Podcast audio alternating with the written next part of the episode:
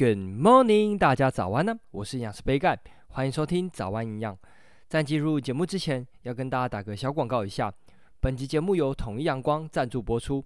统一阳光的低糖高纤豆浆以及无加糖高纤豆浆，使用非基因改造的黄豆制造，每罐四百五十毫升就含有十五点三公克的蛋白质，非常适合运动后做补充。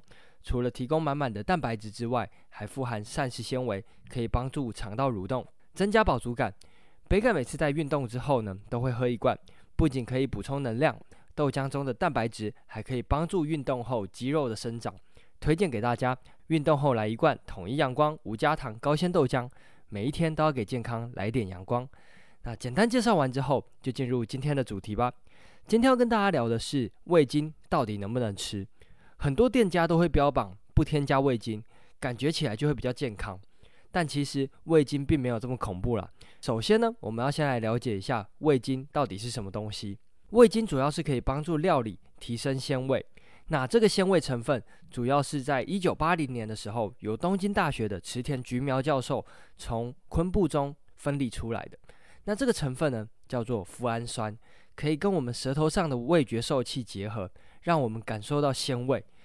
那富氨酸除了在食物中有之外呢，其实在我们人体当中也存在。那目前味精制作的方法大多都是用微生物发酵，将原料的碳水化合物转换成葡萄糖液，再利用细菌发酵生成。那为什么大家会这么讨厌味精呢？其实我们可以追溯到一九八六年的美国，在《新英格兰医学杂志》有读者来信，说明自己到美国之后呢，很常去中国的餐馆吃饭。结果没多久，却引起了头晕，甚至是脸部还有喉咙红肿的症状。那他认为呢，是因为中国的餐馆大量使用味精所造成的。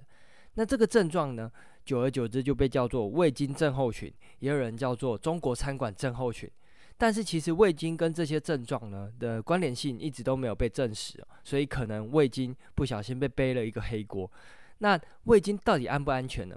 根据美国食品药物管理局，是把味精归类在 GRAS，也就是普遍认为是安全的物质，所以只要适量的使用，基本上都是安全的。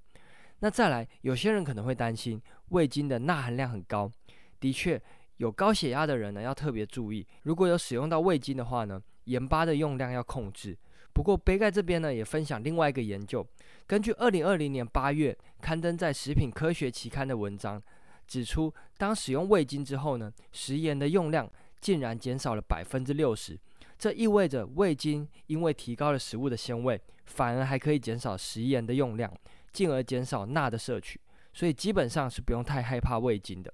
那如果真的会担心的话呢，其实可以改选一些天然带有鲜味的食材，像是一开始说的昆布、海带、香菇以及鸡肉来做烹调提味呢，其实也是不错哦。那今天早安养就到这边喽。简单的分享味精的迷思，希望可以帮助到大家。那再次感谢统一阳光赞助本集节目播出。那杯盖有出一本书，叫做《营养师杯盖的五百大卡一定瘦便当》。对菜单设计或是烹调有兴趣的朋友，可以到资讯栏的链接看看。那有任何问题或是鼓励，也都欢迎在底下留言。最后，祝大家有个美好的一天。